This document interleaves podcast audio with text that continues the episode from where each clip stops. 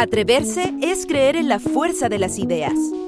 Bienvenidos y bienvenidas a Desde la Academia, un programa con enfoque crítico y contingente, con invitados e invitadas que se atreven a pensar un nuevo Chile. Presentado por la Universidad Academia de Humanismo Cristiano. Profesionales que transforman el mundo, tu mundo. En este capítulo, conversamos con el candidato presidencial del Frente Amplio, Gabriel Boric Hola, eh, muy buenas noches, bienvenidos, bienvenidos a, este programa que grabamos desde la Universidad Academia de Humanismo Cristiano. Mi nombre es Margarita Ortega, soy la directora de comunicaciones de la universidad y eh, iniciamos hoy día nuestro segundo programa desde la academia, un espacio de discusión, de reflexión eh, donde docentes, profesores y profesoras de nuestra universidad entrevistan y plantean sus interrogantes a, en este caso, candidatos y candidatas presidenciales en esta primera parte del ciclo. Y a lo largo del año eh, la idea es invitar y poder conocer la opinión de diferentes personas, actores, actoras de la realidad nacional sobre distintas temáticas y el interés de nuestros docentes desde sus distintos ámbitos disciplinares. Eh, les doy la cordial bienvenida a todos y a todas quienes están viendo este programa desde las redes de la universidad y también desde las redes eh, del diario El Desconcierto, que es nuestro medio en alianza con el que estamos transmitiendo conjuntamente. Eh, quiero bueno, partir por presentarles y darles la bienvenida a nuestros panelistas, nuestro panel de expertos, el rector de la universidad Álvaro Ramis, que nos acompaña hoy día, y eh, la profesora Ruth Tapia, ella es periodista, experta en comunicación política, docente de la carrera de periodismo de la universidad. Nos acompaña también Genaro Cuadros, él es arquitecto urbanista, jefe de la carrera de arquitectura de la universidad también. Boris Cofré, historiador, investigador de la Fundación FEMAN. Eh, Boris es el jefe del programa de formación pedagógica en enseñanza media. Y por último, cerrando este panel de expertos, Catalina Helchik, es eh, artista visual y es jefa de nuestras carreras de diseño en artes escénicas y artes y oficio. Y hoy día, bueno, nuestro invitado, como les decía, en este ciclo de conversaciones con candidatos y candidatas presidenciales es Gabriel Boric. Él es el candidato del Frente Amplio y hoy día eh, ha aceptado esta invitación para venir a conversar con nosotros. Muy bienvenido, Gabriel, muy bienvenido a todos y todas. Dejo con ustedes al rector de la universidad, Álvaro Ramírez. Muy buenas tardes. Quisiera agradecer la disposición de Gabriel de acompañarnos en la Universidad Academia de Humanismo Cristiano para conversar justamente los temas que creo que no han podido ser cubiertos en los foros públicos que normalmente están desarrollándose en la televisión abierta y en muchos otros espacios. Hay poca cobertura, por ejemplo, a los problemas de la cultura y del arte. No hay gran desarrollo sobre la comunicación política, sobre los temas laborales, sobre el desarrollo urbanístico de la vivienda social en Chile, sobre las dinámicas que están ligadas a la educación en particular tanto la educación inicial, media y, por qué no, también la educación superior como un tema de interés público de primer orden. A la hora de pensar en cómo presentar a um, Gabriel, me vino a la mente eh, un texto de Max Weber. Max Weber eh, lo usé también para presentar a Hadwell la vez pasada, hablando que es un político de convicción. Y ahora yo creo que hay un punto fundamental en, en Gabriel que tiene que ver con lo que Max Weber llamaba el político vocacionado o profesional, en el sentido doble de la palabra en alemán, que no distingue entre vocación y profesión, sino que tiene una sola palabra para hablar de ambos conceptos. ¿Qué es lo que entiende por vocación o por político vocacional Max Weber? Dice lo siguiente, solo quien está seguro de no doblegarse si desde el punto de vista, desde su punto de vista, el mundo es demasiado tonto, demasiado pérfido para aquello que él desea ofrecerle. Solo quien, ante todas las adversidades, sea capaz de oponer a todo ello un sin embargo, únicamente él tiene la vocación para la política. Yo creo que Boris siempre descubre ese sin embargo que le permite seguir adelante. Y ese seguir es una tónica en su carrera ¿ah? que eh, le proyecta, ¿no? El hecho de ver, a pesar de todas las trabas, todas las dificultades, todas las contradicciones que le presentan los dilemas irresolubles de la política, donde muchas veces hay opciones eh, imperfectas o subóptimos decisorios, ¿ah? la posibilidad de decidir y de optar y seguir adelante. Yo creo que eso lo convierte, por lo tanto, en un ejemplo de lo que Max Weber llama el político por vocación. Frente a eso, bueno, quisiera dar por primera vez la palabra a la profesora Ruth Tapia, que es, como ya dijimos, profesora de la carrera de periodismo de nuestra universidad y experta en comunicación política, para que haga la primera pregunta. Muchas gracias. Eh, hola a todos. Buenas tardes, Gabriel. Gracias por estar en nuestra universidad. Bueno, no me, evidentemente tengo que preguntar una, inquietud en relación a la comunicación pública, especialmente lo que es la comunicación gubernamental.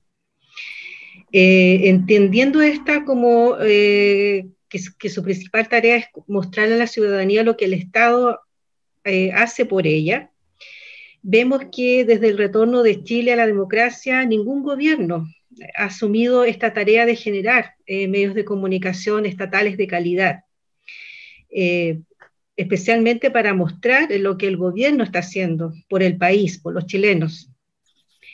Eh, la concentración de la propiedad de los medios de comunicación en la derecha tradicional ha socavado, además del derecho de miles de periodistas por su trabajo, también ha generado un sesgo en la entrega de la información verdadera y eficaz, eh, frente a lo cual día a día, eh, a lo más, algunos medios informativos alternativos están luchando. ¿De qué forma tú piensas eh, comunicar a lo que tu gobierno ejecutará en beneficio de los chilenos?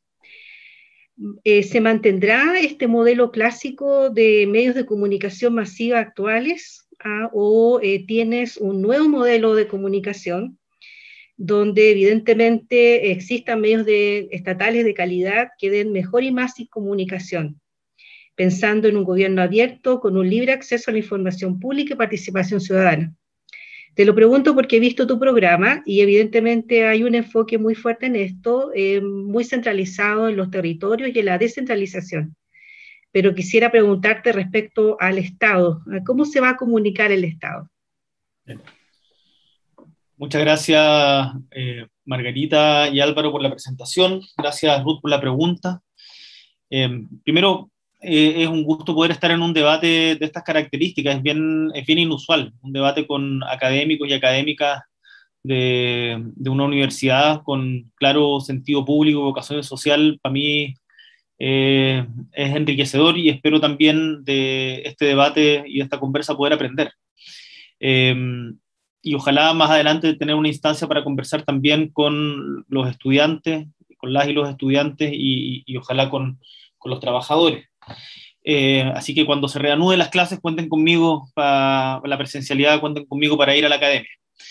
Dicho esto, eh, Margarita, yo creo que la, libertad de expresión en el mundo tiene dos grandes amenazas que se pueden expresar mediante la concentración económica, como sucede en Chile, o mediante la intervención estatal del gobierno de turno, como sucede, por ejemplo, en China.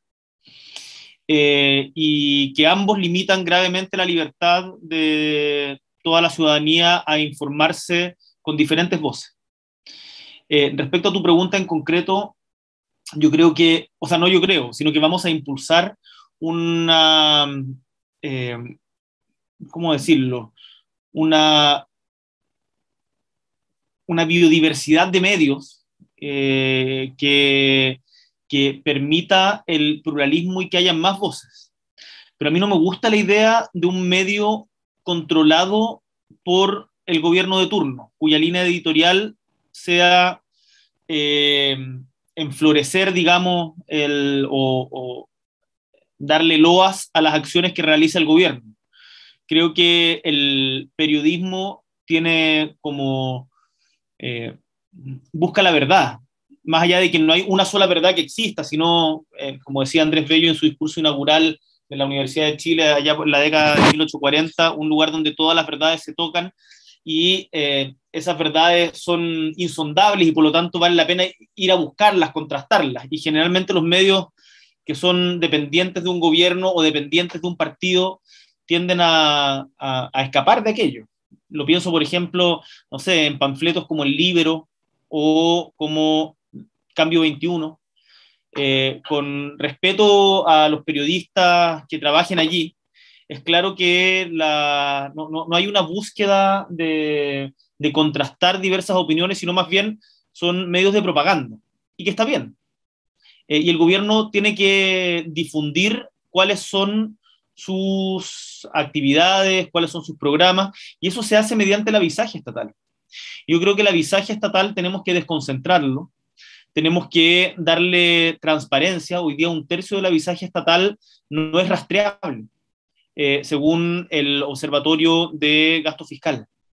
Y por lo tanto, yo eh, soy partidario de tener un ecosistema de medios públicos, por ejemplo, como la BBC de Londres, que eh, tiene que es autónoma del gobierno de turno y por lo tanto puede ser crítica del mismo, y eso yo creo que es un valor muy importante, eh, que las acciones del gobierno deben ser informadas mediante el avisaje estatal que sea muy transparente y soy contrario a tener un medio propio desde el, el Estado que sea más bien un panfleto. Muchas muchas gracias, Gabriel. Gracias. Sí, va a tener Ruth, va a tener la opción de repetir o contrapreguntar en un, en un segundo bloque. Continuamos nuestra ronda de preguntas con el profesor Genaro Cuadros. Como le decía, él es arquitecto urbanista y jefe de la carrera de arquitectura de la universidad. Genaro. Hola Gabriel, eh, Margarita, Álvaro, Catherine y Ruth, Boris. Eh, bueno, primero un gusto estar conversando con Gabriel aquí. Debo al tiro desclasificar que, que he estado participando activamente, ayudando al, grupo de arquitectos y urbanistas que trabajan con Gabriel, así que eh, lo que voy a decir, sin embargo, son dos honestas preguntas eh, bien transparentes y directas porque creo que son parte del momento político en el que estamos. Estamos en un momento constituyente único que buscamos durante muchos años eh, eh, y que finalmente nos encontramos en él. Y ese nuevo momento, eh, y ese momento constituyente requiere un nuevo pacto urbano. ¿ya?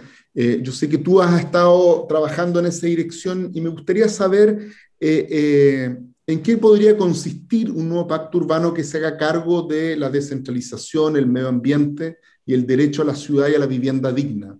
¿Cómo lo ves tú? ¿Cómo, ¿Cómo te imaginas acompañar desde el gobierno en este proceso constituyente estas demandas por la descentralización, el medio ambiente y el derecho a, la ciudad y a la vivienda digna? Eh, si el pueblo de Chile así lo estima, eh, nuestro gobierno va a ser un gobierno constituyente. ¿Qué es lo que significa eso?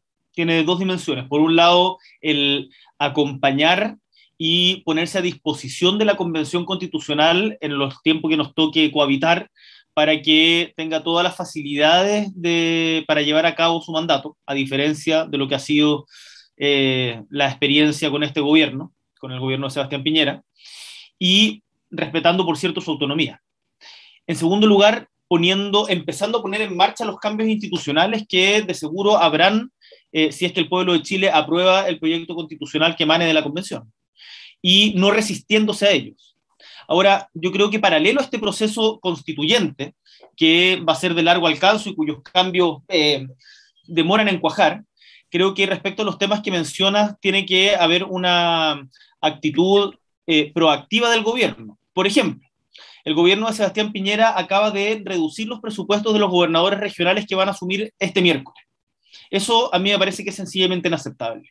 Me ha tocado ver en varias gobernaciones, en varios gobiernos regionales, cómo los delegados presidenciales se están amarrando a los muebles, literal, eh, para no entregar los espacios a los gobernadores recientemente electos. Nosotros, desde nuestro gobierno, que tiene una, uno de, de, los tres pilares que, que permean todo el programa, es la descentralización, junto con la perspectiva de género y el enfrentamiento al cambio climático, eh, lo que vamos a hacer es traspasarle más poder a los gobernadores. Queremos que los gobernadores tengan facultades de orden público, queremos que los gobernadores tengan, o sea, queremos crear una nueva ley de rentas regionales, queremos que en materia de ordenamiento territorial también los gobiernos regionales tengan mayores facultades, y esto yo lo he señalado en otras ocasiones, y, aunque sea contraintuitivo, me parece importante repetirlo. Yo espero ser un presidente que cuando termine su mandato tenga menos poder que cuando empezó. y que esto se deba a, no a una pérdida de legitimidad, como en el caso de Sebastián Piñera, sino más bien a eh, una, un traspaso progresivo de competencias hacia los territorios, gobernaciones regionales, municipalidades, eh, también organizaciones de la sociedad civil, otorgarle más facultades a las organizaciones de la, de la sociedad civil. Yo creo que necesitamos una, una suerte de segunda ley de, de, promoción popular, como la que hubo a mediados de los 60. Eh, creo que la, la, institucionalidad que se pensó en esa época está algo obsoleta. Me toca verlo en las juntas de vecinos, en lo, lo, lo que todavía se conoce como centros de madre. Creo que tenemos que repensar la forma en que se organiza la sociedad civil, que es muy clave para el Estado. Yo no soy yo, vengo de una tradición política que, es el autonomismo. El autonomismo que eh, se, tiene sus, principales referentes ideológicos en el marxismo italiano y, que en el fondo no veía una contradicción única entre el Estado y el mercado, sino más bien entre la, entre la democracia y el mercado. Y la democracia se puede expresar en diferentes instituciones, no solamente al alero del Estado creo que eh, quienes defendemos un mayor rol del Estado en la economía, eso no significa que el Estado tenga que centralizar todas las decisiones. Confiemos más en nuestras comunidades, confiemos más en nuestro pueblo.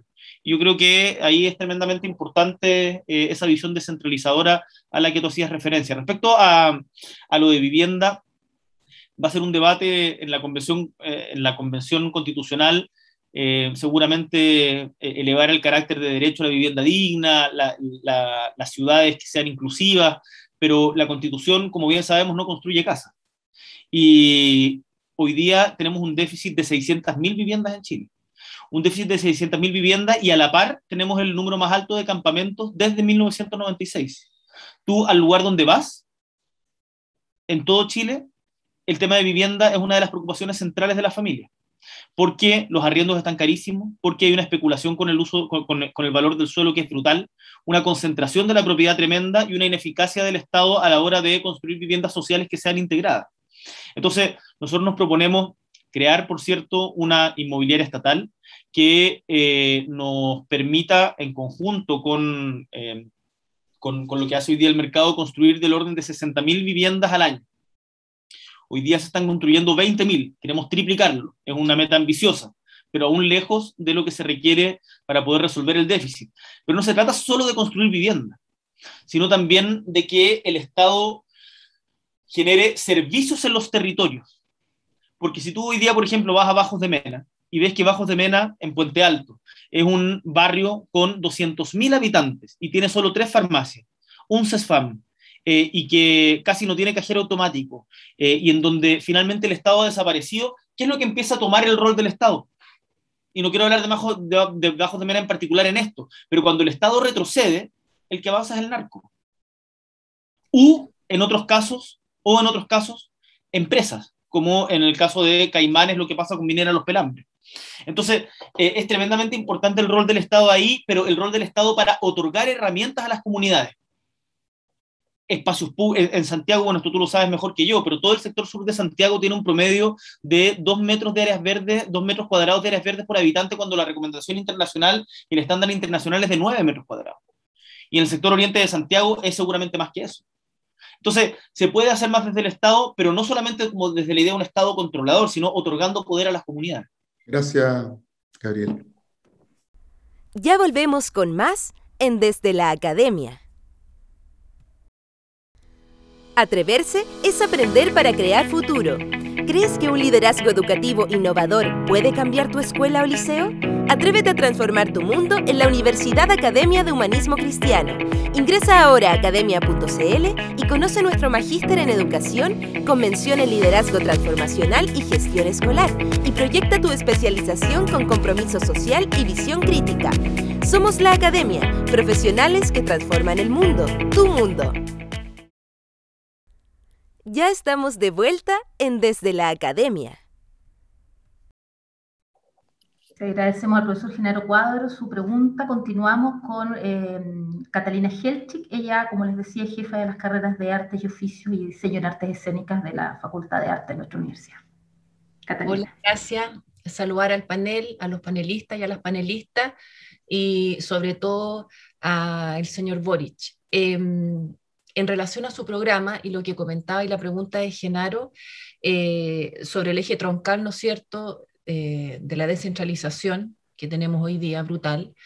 Em, usted menciona entender en el programa patrimonio y cultura como una manera de habitar, ¿ya? O sea, es decir, en la forma que nos relacionamos culturalmente con nuestro presente y yo diría también con nuestra memoria colectiva de alguna manera y hacer de la ciudad un espacio creativo. En ese sentido, mi pregunta tiene que ver más con cómo podemos asegurar este desarrollo sustentable de las artes que no sea a través de los fondos concursables a nivel nacional, ¿no es cierto?, y regional, digamos, que ha tenido una eterna historia acá en Santiago y en regiones. O sea, ¿cómo hacer esa desvinculación? Mira, esto es algo que hemos conversado harto. A mí me, me, me interesa mucho, me interesa mucho no, no, no, solo en términos de producto final la cultura. Yo creo que la cultura es, un, eh, es el espíritu del pueblo y que además eh, Chile tiene una tradición cultural y los países que tienen una tradición cultural generalmente tienen, tienen no, no sabría definirlo, pero un no sé qué, digamos que que les da otro estatus a, a, nivel mundial. Pienso, por ejemplo, bueno, es, es, muy triste lo que está pasando en Nicaragua hoy día, pero Nicaragua cuando uno, eh, cuando uno lee a sus poetas, a sus escritores, eh, no solamente a los más conocidos, estoy, o sea, no, no, eh, creo que, que como que salta, sal, salta un pecho de orgullo, digamos, y en Chile pasa lo mismo.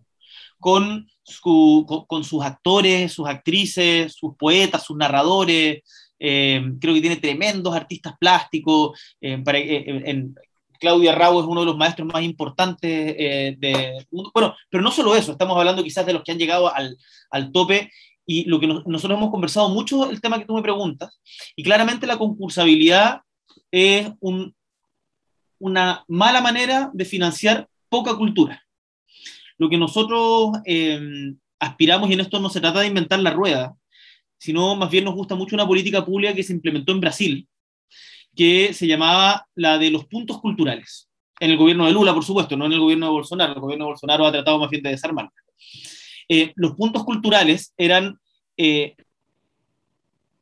iniciativas más que estaduales eh, en, en, los territorios, partieron con cerca de 2.500, si mal no recuerdo, que generaban en el fondo un financiamiento basal en, un, eh, en una institución que permitiera la autogestión y producción de todo y el financiamiento del desarrollo, del desarrollo del proceso creativo en diferentes manifestaciones artísticas, no solamente en las, no, no solamente en, en, las más clásicas, eh, y, y, eso permitía no ver la cultura solamente como un objeto de mercado que se presenta al público para ser como consumido, uh -huh. sino se vinculaba al proceso creativo.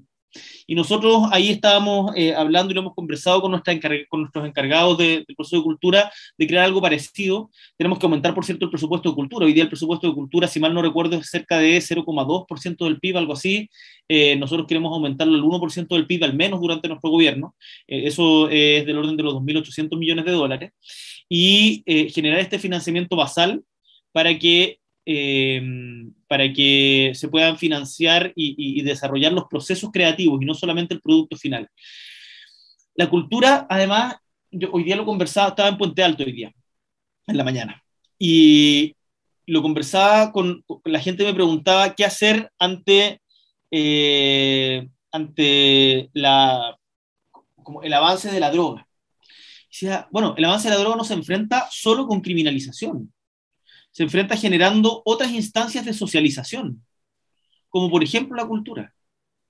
Eh, entonces, los, los beneficios alternativos de la cultura, porque algunos, algunos piensan en la cultura como una suerte de, de, de hobby o, de, o como de, de lujito, digamos.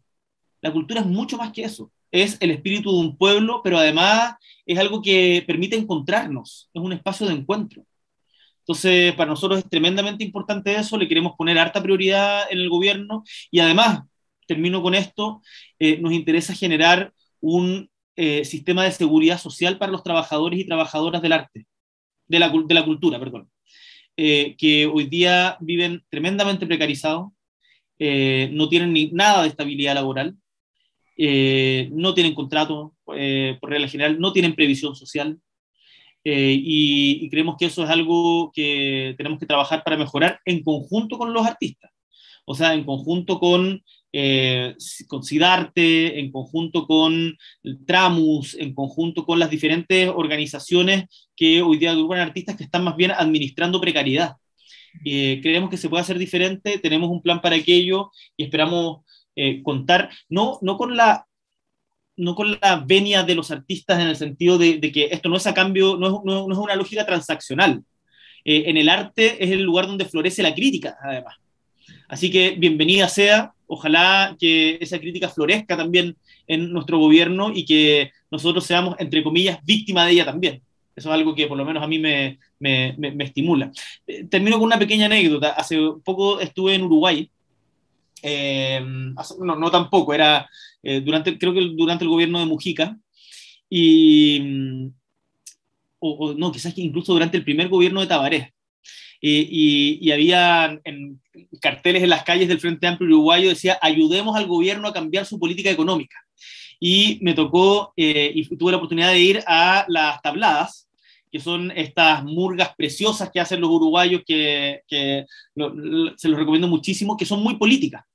Y eh, buscaban cómo criticar al gobierno. Había pocos motivos para criticar en esos primeros años, pero aún así se las arreglaban para eh, enfrentar también una, una, crítica al gobierno del Frente Amplio desde quienes eran cercanos. Y eso está muy bien. Bienvenida sea la crítica, el gobierno tiene que promover esa, eh, esa cultura crítica de, de, de, lo institucional y de la vida en general. Gracias, Gabriel. Muchas gracias, profesora Helchik. Sin duda refleja parte de las preocupaciones de una facultad importante de la universidad en el ámbito artístico.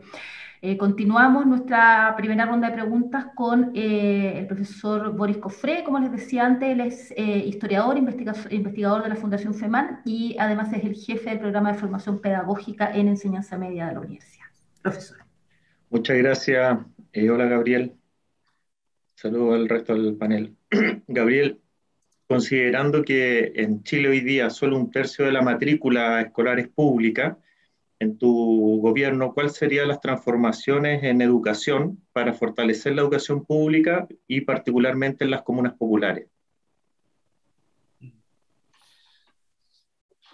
Una tremenda pregunta, eh, Boris. La, la, educación pública ha sido muy maltratada, bueno, desde, desde, desde la dictadura en adelante. Antes tuvo un impulso, después ha sido casi puro maltrato. Eh, y a mí personalmente no me gusta pese a que es muy apreciado por quienes logran llegar. No me gusta esta lógica de los liceos sello, los liceos de excelencia, los liceos bicentenarios, que en el fondo lo que te dicen es, eh, vamos a crear un par de liceos de mejor calidad y que todo el resto se las arregle como pueda. Eh, yo, nosotros creemos que hay que eh, avanzar en la ley de inclusión en términos de terminar de igualar el, el, copago para que no exista copago particular. Creo que tenemos que fortalecer las escuelas públicas mediante una adecuación de los SLEP, los servicios, eh, los servicios locales de educación pública, que hoy día están en proceso de implementación, pero han demostrado tener varias falencias y mucha resistencia, desgraciadamente, eh, por parte de las comunidades educativas.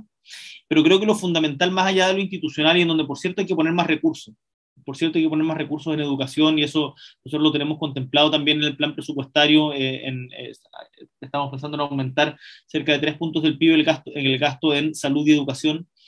Em, eh, yo creo que tenemos que apuntar hacia un cambio de currículum. Ah, perdón, en lo institucional antes es imperativo, yo no entiendo cómo se han demorado tanto, una cuestión que es evidente ante el ojo de muchos, que el financiamiento tiene que ser basal y no por asistencia. el, la, lógica del financiamiento por asistencia está desfondando los colegios, eh, genera mucho daño en infraestructura, em, creo que, es una pésima política pública y la lógica de las plazas estandarizadas creo ha hecho mucho daño. Em, como, como, decían desde el movimiento social, lo esencial es invisible al CIMSE y el estar preparando permanentemente a los estudiantes para rendir pruebas estandarizadas que si es que no les va bien tienen consecuencias negativas para los colegios una locura. O sea, es el neoliberalismo chileno nuestro gobierno podrán ser herramientas no públicas de de, pero en ningún caso tener consecuencias negativas eh, sobre, sobre los liceos eh, y estudiantes. pero lo que yo creo que, que, hay que apuntar es a cambiar el currículum. y ahí tenemos que trabajar mucho con profesores y profesoras, expertos y expertas en educación, porque esta lógica de, tratar de embutir conocimiento para pruebas estandarizadas, en concreto finalmente la, nueva PTU o, la nueva, la nueva eh, prueba de ingreso eh, a la universidad, eh, que sencillamente no da. Y, y, que por lo tanto el currículum tiene que avanzar hacia la, la creo, la creación de, de capacidades y miradas críticas respecto del mundo en permanente movimiento en el cual nos estamos desenvolviendo hoy día y no de conocimientos estáticos que tengamos que aprender de memoria. Eh, me parece que ahí estamos bastante al debe todavía eh, y yo a lo que convocaría, porque no tengo una respuesta definitiva, es a un proceso de diálogo entre las universidades y los profesores y profesoras y también a los estudiantes para eh, enfrentar un gran cambio curricular en Chile que, que, nos permita adecuarnos a los desafíos que tenemos actualmente. Esto además de los cambios institucionales a los que hacía referencia en términos de eh, financiamiento y, por cierto, yo, yo creo en la, en, en, en la integración, creo que la, la, educación es uno de los pocos lugares donde podemos reconocernos como iguales y por lo tanto, además, eh, para mí la educación no puede ser un negocio y yo desde ya terminaría con el lucro en todo, en todo el sistema no solamente en el universitario, sino desde, desde, lo preescolar hasta, hasta el final. Muchas gracias, profesor Boris. Eh, continuamos este primer eh, bloque de preguntas con el rector eh, Álvaro Ramis. Yo quisiera hacer una pregunta muy pertinente a, a, Gabriel. Estamos conmemorando los 10 años de las movilizaciones del 2011, que a partir de lo que eso significó, llevaron al cambio en la legislación, a una ley nueva sobre educación superior y al establecimiento de la gratuidad. Quisiera que tú pudieras hacer un balance de estos 10 años. ¿Qué hemos logrado, pero también qué falta en educación superior? ¿Hacia dónde vamos? Hemos conseguido eh, que miles de estudiantes que no tenían acceso a la gratuidad hoy día puedan tenerla. Las universidades han cambiado su estructura, se han generado nuevos órganos reguladores, pero también eso ha llevado a enormes cargas financieras para las instituciones y también hay un, universo de estudiantes que siguen eh, demandando solución a problemas antiguos como el CAE eh, y problemas que siguen apareciendo de nuevo tipo. ¿no? Va a haber un momento en que la misma gratuidad va a presentar nuevos problemas en los años que vienen referido a su sostenibilidad financiera para el Estado y también para las propias instituciones. Eh, y finalmente, los estudiantes también van a empezar a, demandar en algún momento el problema del alargue de las carreras, cuando más allá de los años que la ley determina para la cobertura de la gratuidad, eh, por distintas circunstancias, particularmente circunstancias eh, sociales, tienen que alargar su periodo académico más allá de los cinco años. Bueno, todo este tipo de, situaciones configura un escenario complejo para la educación superior. ¿Qué balance tú realizas de, lo que se ha avanzado y para dónde deberíamos avanzar en los años que vienen? Bien, eh, una pregunta clave la que haces, Álvaro. Estoy estaba buscando porque no recuerdo en este momento el, eh, el artículo creo que era el, el 88, pero tenemos un problema con la gratuidad que es que está generando un déficit en las universidades que la, tarde o temprano las va a volver insolventes. Eh, si ya las universidades, en particular las universidades estatales, estaban sometidas a un régimen absurdo desde mi punto de vista de eh, empujadas cada vez más hacia el autofinanciamiento eh, y a la competencia, con la gratuidad, desgraciadamente, eso eh, se ha acentuado. ¿Por qué? Porque la gratuidad financia solamente los tiempos formales o teóricos de la carrera de los estudiantes.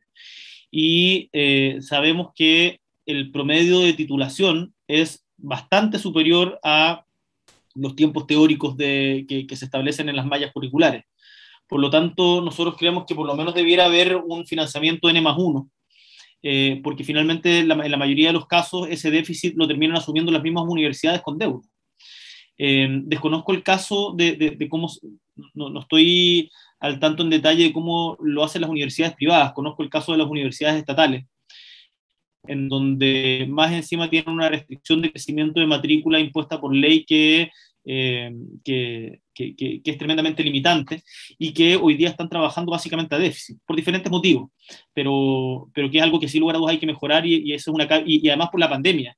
Eh, las universidades que están adscritas a la gratuidad, como la academia, se han visto tremendamente perjudicadas porque ha habido una deserción importante de estudiantes o bien una ralentización de su avance curricular. Y eso va a significar que pierdan la gratuidad al quinto año, por regla general, son cuatro o cinco años dependiendo de la carrera, y que por lo tanto ese déficit lo tengan que asumir con créditos internos. Y eso no puede ser. Las universidades están, están pidiendo un fondo, eh, un fondo de emergencia para poder afrontar esta crisis. Eh, yo soy partidario de aquello, creo que universidades como la universidad, como la, academia, eh, son universidades con claro sentido y vocación pública que debieran también tener un rol en este debate. Y respecto a lo sustantivo de la deuda, nosotros hemos señalado de que eh, es un deber moral la condonación de la deuda educativa. No queremos a más familias endeudadas por estudiar. Una cosa es que los grandes economistas se vanaglorien de los eh, resultados y la sanidad de las finanzas públicas, pero eso no puede ser a costa de la insanidad de las finanzas familiares. Eh, entonces, ¿cuánto cuesta condonar el CAE? Condonar el CAE es caro. 8.500 millones de dólares. Si eso uno le suma el crédito con aval, del, el, perdón, el crédito Corfo y el Fondo Solidario es del orden de los 12.000 millones de dólares. Yo creo que tenemos que empezar, empezar con una condonación progresiva para las familias más necesitadas, por lo pronto a quienes hubiesen eh, adscrito, a, la, a, quienes hubiesen calificado para la gratuidad e ir avanzando progresivamente para condonar toda deuda educativa. Muchas gracias, Gabriel. Vamos a hacer una segunda ronda de preguntas más acotada que la anterior. Estamos con eh, menos tiempo en esta vuelta. Eh, vamos a partir con la profesora Ruth.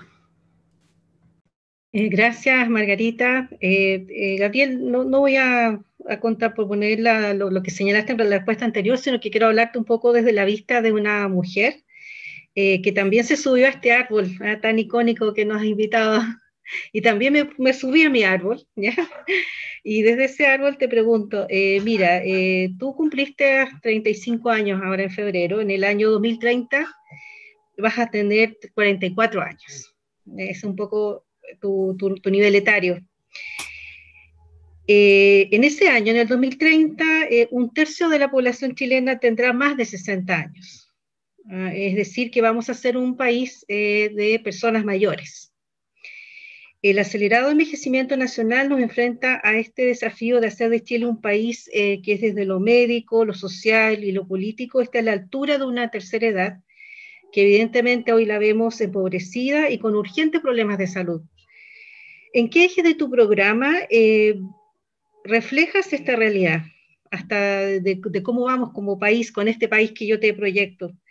Eh, ¿Qué les podemos entregar a los jóvenes en este país de proyectivos de futuro? ¿Qué le podemos entregar a los adultos mayores, me imagino? Eh, a ver. y a los jóvenes también, porque somos todos. Jóvenes de todas las generaciones, nos gusta decir a nosotros. Eh, a ver, hay, hay un. Respecto a los adultos mayores, bueno, sin lugar a dudas, la, la, salud y las pensiones son los temas más acuciantes. Eh, nosotros queremos cambiar el sistema actual de pensiones basado en la em, capitalización individual hacia un sistema de seguridad social con pensiones dignas para todos los afiliados al sistema. Eh, eso creemos que es posible mediante un cambio en la lógica y también una mayor inversión. Eh, todo esto requiere crecimiento. Yo no quiero estar tirando números al, al voleo y vendiendo humo. Eh, requiere, pero un crecimiento distinto, un crecimiento, un crecimiento verde, descentralizado, un crecimiento más equitativo. Pero, pero hay una cuestión que conversábamos hoy día con, con algunas cuidadoras, que es que los adultos mayores eh, se van poco a poco encerrando en sus casas y perdiendo la sociabilidad. Nosotros tenemos que generar ciudades, tenemos que poder construir ciudades que sean inclusivas con los adultos mayores. Eh, y con las personas con discapacidad, pero estoy pensando en los adultos mayores porque una de las cosas que sorprende cuando uno tiene la oportunidad de visitar ciudades en otros continentes o en, otra, en, otros países, es que los adultos mayores copan el espacio público. Y eso acá en Chile es muy raro. Acá tú al adulto mayor lo ves como camino a hacer un trámite para pagar la cuenta, pero no lo ves en la terraza del bar, en la plaza, en, eh, no sé, en, instancias de sociabilización que, que, debiéramos crear como comunidad. Eh, te confieso que es un tema, Ruth, que está, eh, yo creo, no lo suficientemente desarrollado en nuestro programa, quizás por el sesgo etario que todavía tiene, pero, pero es algo que, que sin lugar a dudas nos interesa porque además no podemos hacer de la política una guerra generacional o un desprecio generacional. Por eso hemos acuñado el término de jóvenes de todas las generaciones, porque nos interesa tener un diálogo con quienes nos antecedieron, tanto en su experiencia vital como en las diferentes luchas sociales que nos han permitido estar donde estamos hoy, para bien o para mal. Y de esas generaciones anteriores tenemos muchísimo que aprender.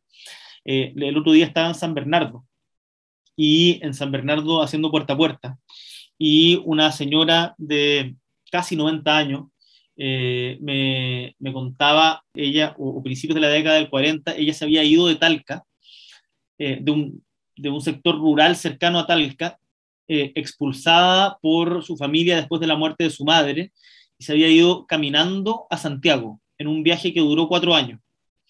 y yo pensaba cómo, y después tuvo ocho hijos, creo, si mal no recuerdo. hoy día tiene una pensión de mierda, disculpen la expresión. trabajó toda su vida, y, pensaba cómo en ese viaje de esta señora de San Bernardo se entroncaba también toda la historia de Chile y cómo nosotros podemos aprender de cada una de esas historias individuales si es que le diéramos más valor a los adultos mayores en el espacio y el debate público. Eh, es algo que te confieso que no sé exactamente cómo hacer. Nosotros hemos pensado en un sistema nacional de cuidado que eh, termine con la lógica de que los cuidados son invisibles y solo a cargo de las mujeres. Em, por ejemplo, potenciando programas como el Chile Crece Contigo con mayor infraestructura pública y a lo largo de todo el ciclo vital, no solamente para eh, los niños y niñas. Y, creemos que eso podría darle un, y, bueno, el aseguramiento de derechos sociales universales podría dar un colchón de certidumbre que permita vivir más dignamente pero es algo que creo que nos falta desarrollar y si es que hay recomendaciones en eso, encantados de incorporarlos también a nuestro programa y nuestro debate. Ya volvemos con más en Desde la Academia.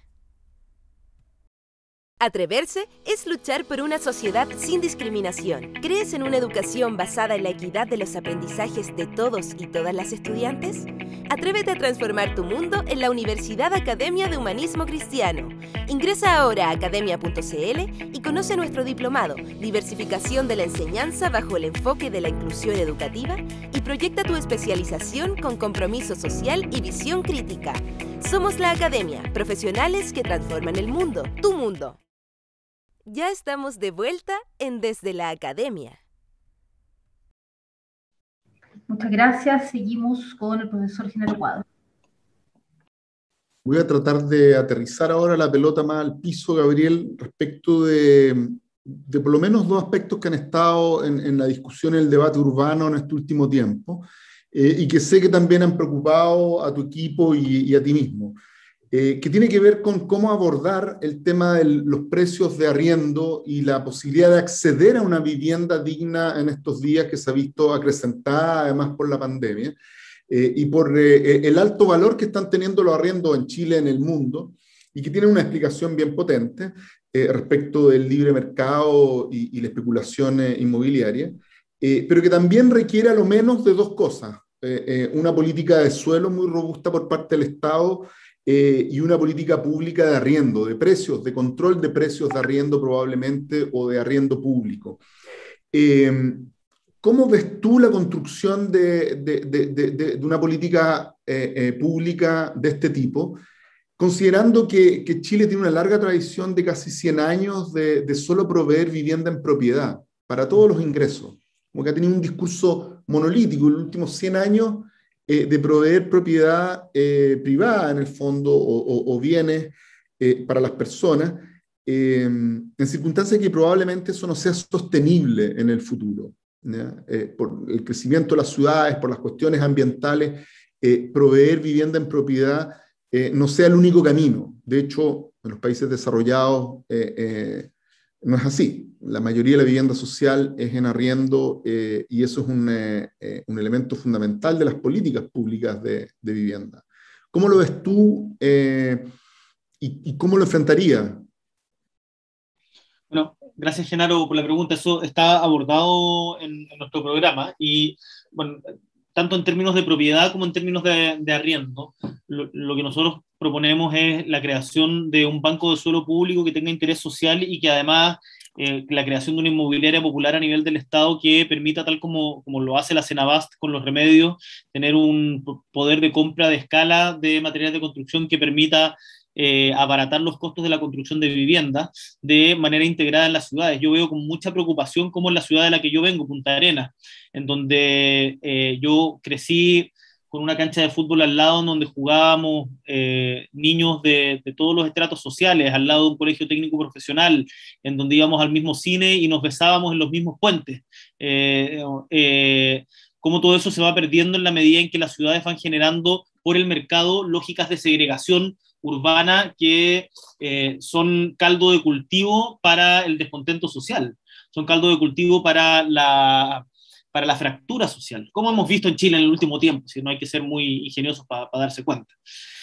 Eh, entonces, eh, nosotros creemos, bueno, creemos que hay que crear este, este banco de suelo, de suelo de interés público, pero además hemos hablado de crear un banco de vivienda pública que sea asequible y de calidad, eh, mediante eh, precios de arriendos justos, arriendos protegidos que garanticen el derecho a la vivienda a los grupos más vulnerables justamente por los problemas que tú, que tú decías. Esto es bastante innovador, es algo que es lo que nuestro compañero de pacto, eh, Daniel Jadwe, ha avanzado eh, pioneramente en Recoleta, que nos parece tremendamente interesante esa experiencia y creemos que eh, el, el, la generación de arriendos a precios asequibles eh, y, también descentralizando, porque una, una de, la, de, las oportunidades que tenemos que dar, eh, o sea, la vivienda tiene, la construcción de ciudad tiene muchos problemas, pero seguir construyendo en la lógica de Santiago, en donde te demoras dos horas eh, en, en caso, eh, no sé, de, de, Puente Alto a Las Condes, qué sé yo, o de, de Quinta Normal a San Bernardo, eh, sencillamente no tiene ni pies ni cabeza. Y tenemos tanto territorio en Chile, tanto territorio en Chile donde podríamos construir ciudades que sean sustentables, que, o sea, to, todo tiene algún impacto, digamos, pero ciudades que sean sustentables y que, y que permitan una mejor calidad de vida, si al final eso es lo que debemos buscar. Yo creo que en este sentido hay que también potenciar la ruralidad. Creo que hemos mirado muy en menos desde eh, el, el hombre urbano, blanco, eh, hacedor de políticas públicas Gracias, Gabriel. Eh, estamos llegando ya al final del programa, estamos con poco tiempo, nosotros podríamos quedarnos mucho más conversando sin duda, vamos a dejar las últimas preguntas, pero Gabriel tiene otro compromiso, así que les voy a pedir que seamos en esta última parte lo más acotados que se pueda. Eh, Catalina y luego Boris, para cerrar. Gracias. Gracias, Margarita. Eh, sigo en la línea, Gabriel, de, del presupuesto hacia cultura. Eh, tú señalas en el programa que tienes el anhelo, que siempre soy muy esperanzador por lo demás, de aumentar en un 1% el gasto en cultura del total del presupuesto, ¿no es cierto?, de, de la nación. En ese sentido, hoy día actualmente está en el orden, si no me equivoco, del 0,36-0,37%. Eh, ¿Cuáles serían las áreas en las cuales habría que reducir en el fondo el gasto para aumentar el presupuesto en más de un 200%? Perdón, no, no, te entendí lo último. ¿Cuál sería qué para 200%? ¿Cuáles serían las áreas en las cuales habría que reducir el gasto para poder aumentar el presupuesto en cultura en más de un 200%? A ver, ahí nosotros eh, lo que proponemos es una reforma tributaria que recaude del orden de a 8, 8,5 puntos del PIB en régimen. Esto es de 4 a 8 años, no es algo que se logre de la noche a la mañana. Sí. Eh, las fuentes de financiamiento son varias. En primer lugar, terminar por lo menos con la mitad de las evasiones. Hoy día se calcula que las evasiones están en el orden de un 7,5%. Nosotros queremos por lo menos cortar en, eh, recuperar tres puntos del PIB recuperando evasión fiscal. eso requiere una modernización del servicio, del servicio de impuestos internos, por lo tanto, insisto, no es de la noche a la mañana. El impuesto a los super ricos, que dependiendo de los cálculos, podría recaudar del orden de 5 puntos del PIB eh, impuestos verdes y terminar con las exenciones tributarias que hoy día existen, que desde nuestra perspectiva muchas de ellas, por ejemplo, al diésel o a las exenciones al gran capital son totalmente injustas. Revisar la progresividad del impuesto global complementario, eh, que es el impuesto a la renta, a la renta personal para los tramos de, más altos ingresos. Y eh, además, por cierto, el royalty. Eh, el royalty, eh, los contratos de invariabilidad tributaria vencen en general el 2023 y por lo tanto tenemos una tremenda oportunidad como Estado de recuperar parte de la riqueza que empresas extranjeras se han llevado, multinacionales se han llevado y mejorar también la eficiencia eh, y, el carácter más ecológico también o, más más amigable con el medio ambiente de, de la minería y también y crecimiento. Pero además de eso, es posible redistribuir gasto. El gasto en defensa en Chile es del orden del 2% del producto.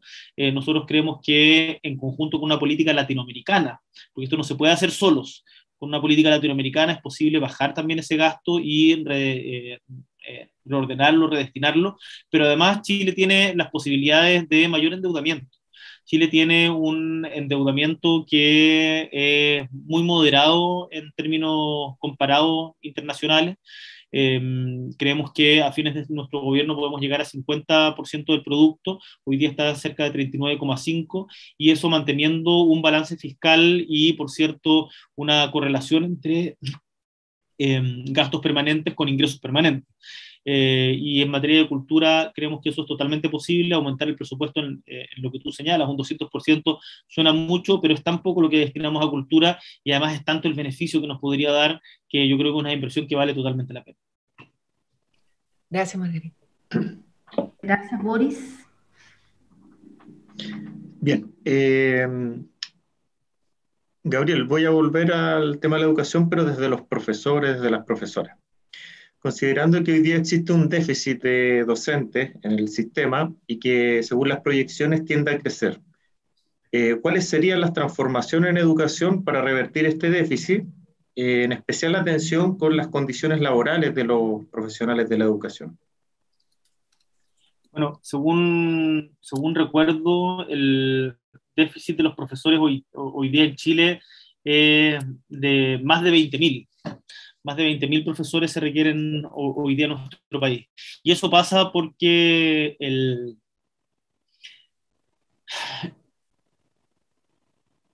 el nivel de, pega es inversamente proporcional a la valoración que tienen hoy día los profesores, a la valoración social y a la valoración eh, en términos monetarios de su trabajo.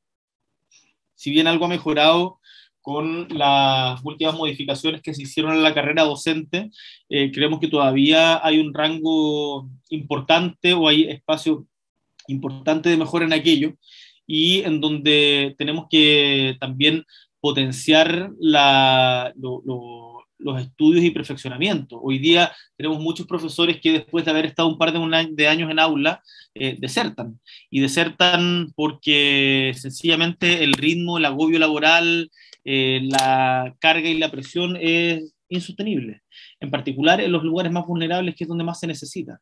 Entonces, nosotros vamos a invertir más en formación de profesores, también eh, queremos aumentar la escala de sueldos que está contemplada en la, en la carrera docente y, por cierto, los cambios curriculares que permitan eh, un, no recuerdo en este momento el nombre técnico preciso, lo discutimos mucho en la reforma educacional, pero que el tiempo de preparación de las clases sea eh, equivalente al tiempo de realización de las mismas, eh, con el objetivo, y, que eso se compute dentro de la jornada laboral, con el, objetivo de no generar agobio laboral, eh, que es lo que hoy día vive la mayoría de los profesores y que en pandemia se ha visto claramente agravado.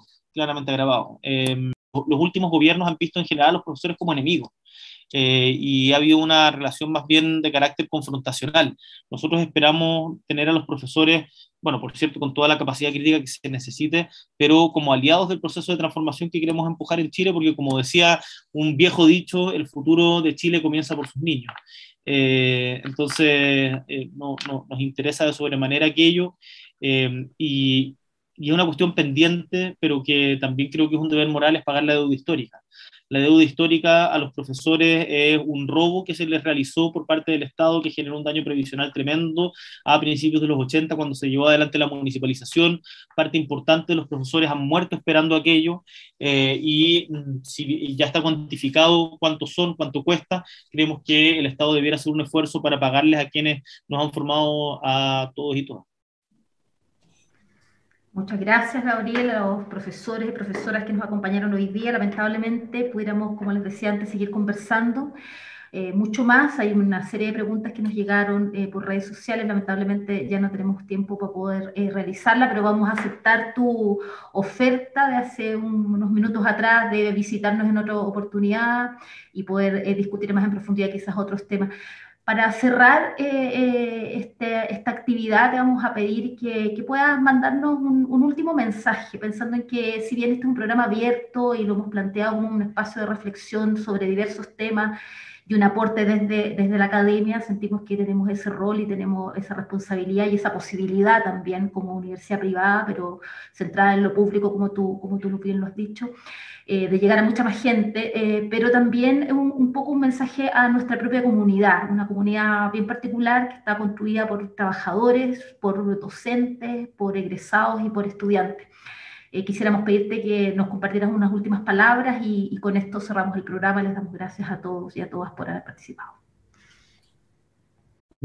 Eh, muchísimas gracias por haberme invitado a este debate. Reitero, como dije en un comienzo, mi disposición para cuando vuelva a las clases presenciales poder tener un encuentro con ustedes eh, eh, en, en, sus campus. Creo que hace poco estuve por allá, según, si, mal no recuerdo, con el profe José Bengoa, ¿puede ser o no? Dos años atrás. Dos años atrás. Estuve por allá, bueno, encantado de, de, de juntarnos nuevamente y, decirles que me ha tocado ver que hay ciclos que van y vienen y que mm, eh, en este momento en donde Chile está cambiando tan profundamente, los estudiantes van a ser necesarios tanto desde el debate en la academia, en las comunidades universitarias van a ser necesarias, tanto desde el debate en la academia como también desde la lucha social, desde la organización como desde el estudio. Y que sepan que en mí por lo menos van a tener un aliado porque vengo de ese mundo, yo me formé políticamente en el movimiento estudiantil, en las movilizaciones sociales, sé lo que, lo que cuesta levantar organización y, creo que la Academia de Humanismo Cristiano tiene un rol importante que jugar en el debate público que se está dando en una sociedad que se está transformando y se está transformando, creo yo, para bien, hacia temas que ustedes desde sus cátedras vienen eh, denunciando y elaborando eh, desde hace mucho tiempo, eh, tanto la interculturalidad, la la plurinacionalidad, la justicia social, la equidad territorial, eh, la importancia de las artes, la cultura, la integración social, eh, y por lo tanto me parece que, y, tengo la convicción que, que, podemos tener una conversación fluida durante el que espero sea nuestro gobierno y en donde se fortalezcan instituciones como la vuestra.